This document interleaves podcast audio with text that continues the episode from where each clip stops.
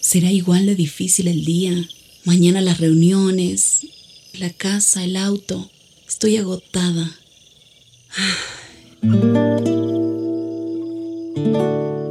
No importa cuántas cosas me hayan angustiado hoy. Me acercaré a Él porque Él tiene descanso para mi alma y mi mente. Cuando mi corazón está tranquilo, puedo escuchar su voz en quietud y confianza. Mi fortaleza está en descansar en Dios. Ven a descansar.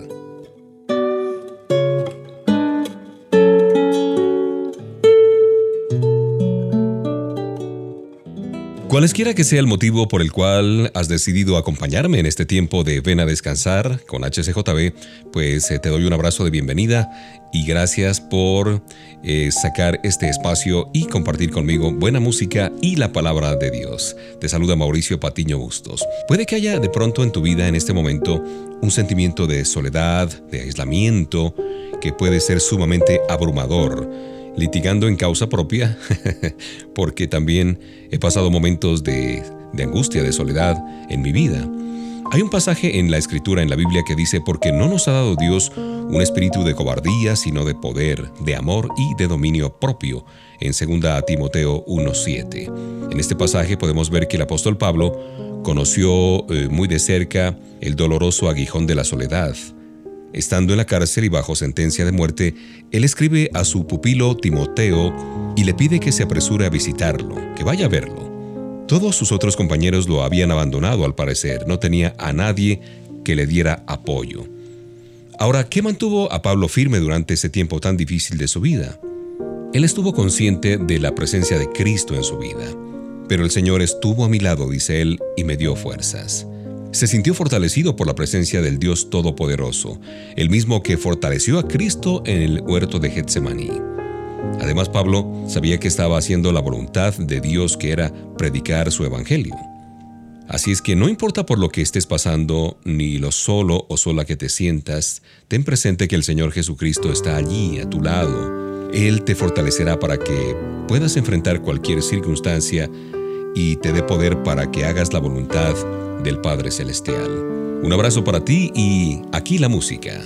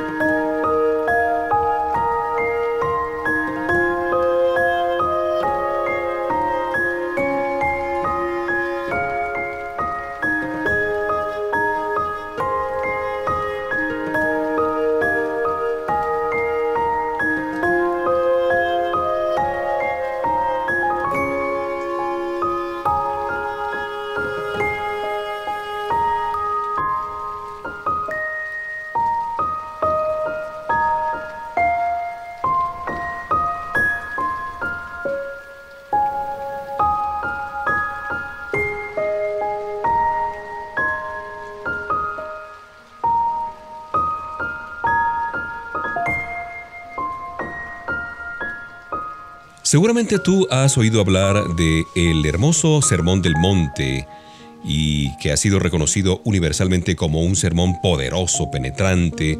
Su autor dice algo sorprendente.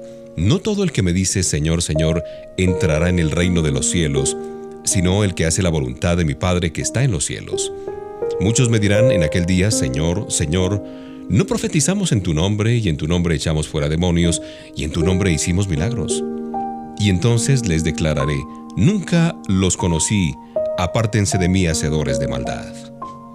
Todos los domingos millones de personas van a las iglesias, a las congregaciones, a los cultos y oyen las enseñanzas acerca del Evangelio, pero siguen sin entender la vida cristiana.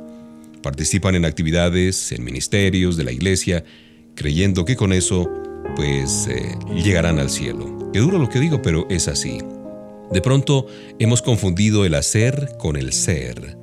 Creemos que la religión y la iglesia son sinónimos de salvación y eso no es así. Millones de personas se perderán el cielo por unos 30 centímetros, la distancia aproximada de la mente al corazón. Convertirse a Cristo y recibirlo como nuestro Señor y Salvador no es algo que solo se hace mentalmente. Es necesario recibirle en el corazón como Salvador y nacer de nuevo por el poder del Espíritu. Esa es la única puerta al cielo.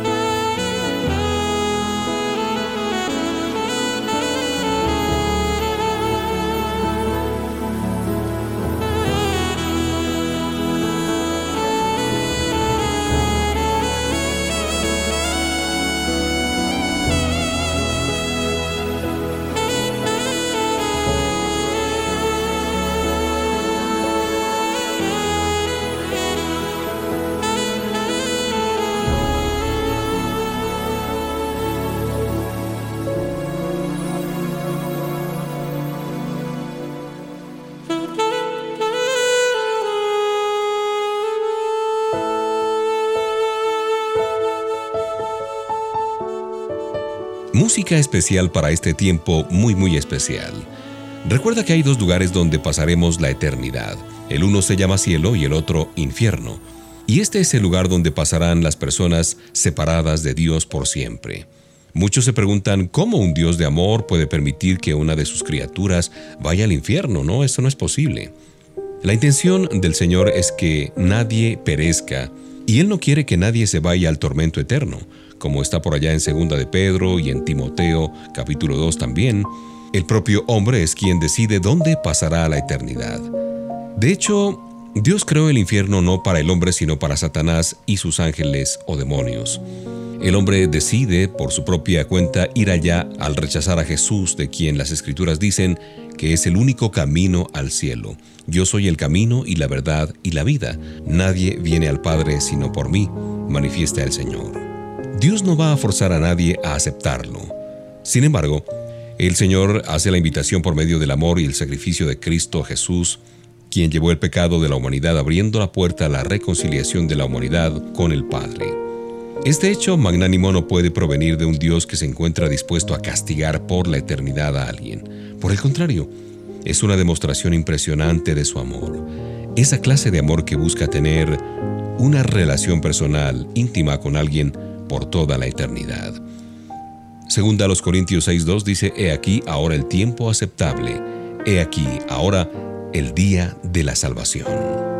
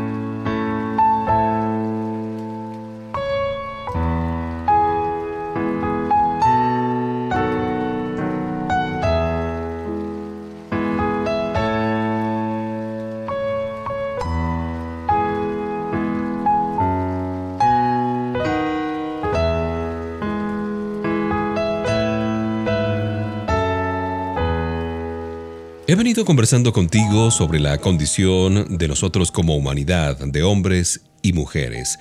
Cuando el hombre se revela contra Dios, trata de justificar sus acciones, sus decisiones, negándose a creer que habrá una condenación eterna.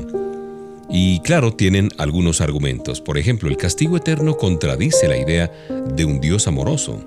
Aunque Dios, por medio de las escrituras, nos muestra su deseo para que todos seamos salvos, ¿tú crees que un Dios de amor pueda forzar a alguien a vivir en su presencia cuando en la tierra no quiso tomar esa decisión?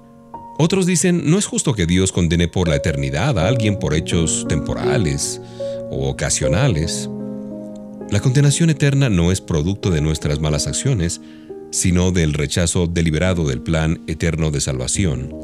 En otras palabras, es por rechazar a Jesús. Otra justificación que se oye por ahí es, bueno, ¿cómo alguien puede sentir gozo en el cielo cuando sus seres queridos sufren en el infierno? Hay una porción de Apocalipsis 21, 3 al 4, nos enseña que el creyente no tiene que preocuparse por los que van al infierno. El Señor borrará de la memoria los seres queridos que no estén en el cielo. Y esto nos trae gran esperanza. Y otra reflexión que algunos ofrecen, otro argumento. ¿Cómo es posible que un Dios de amor haya creado al hombre a sabiendas que muchos pasarán la eternidad separados de él? La intención del Señor no fue crear robots o personajes por inteligencia artificial. Su propósito fue que el hombre gozara de un mundo perfecto donde amara y sirviera a Dios por voluntad propia. ¿No es eso lo que espera un padre de sus hijos? Uno quiere que sus hijos obedezcan no porque nosotros le estamos dando una dirección, una orden, sino por amor a nosotros como padres y al Señor. Hay una porción de Hebreos 9:27 que dice, está establecido para los hombres que mueran una sola vez y después de esto el juicio. Hay tiempo de escuchar música y pensar en esto de la salvación que es absolutamente trascendental en tu vida.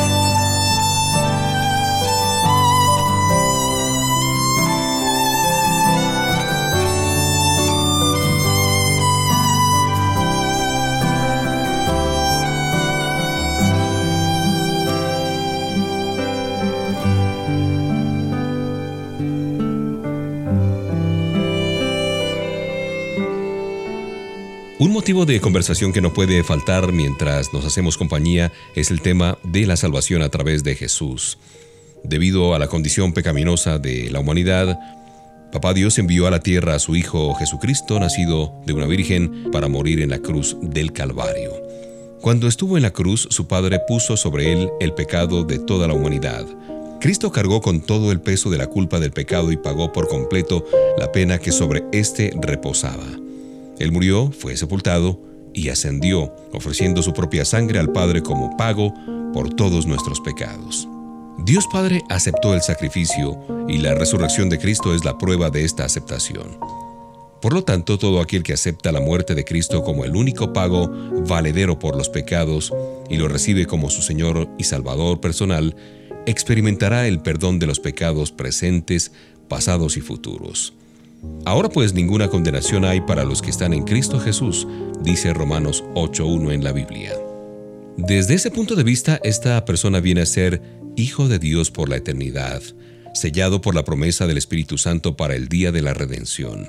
Su seguridad eterna está garantizada en Cristo. Esa persona por siempre será llamada hijo o hija de Dios y morará en la presencia del Padre y del Hijo. Hechos 10:43 dice que todos los que creen en Él recibirán perdón de pecados por su nombre.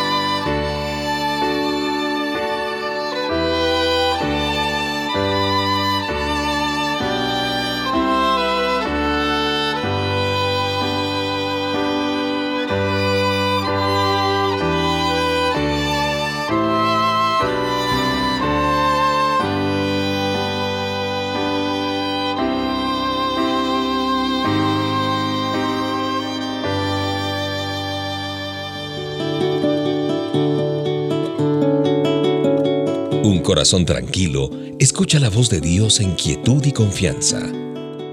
Ven a descansar.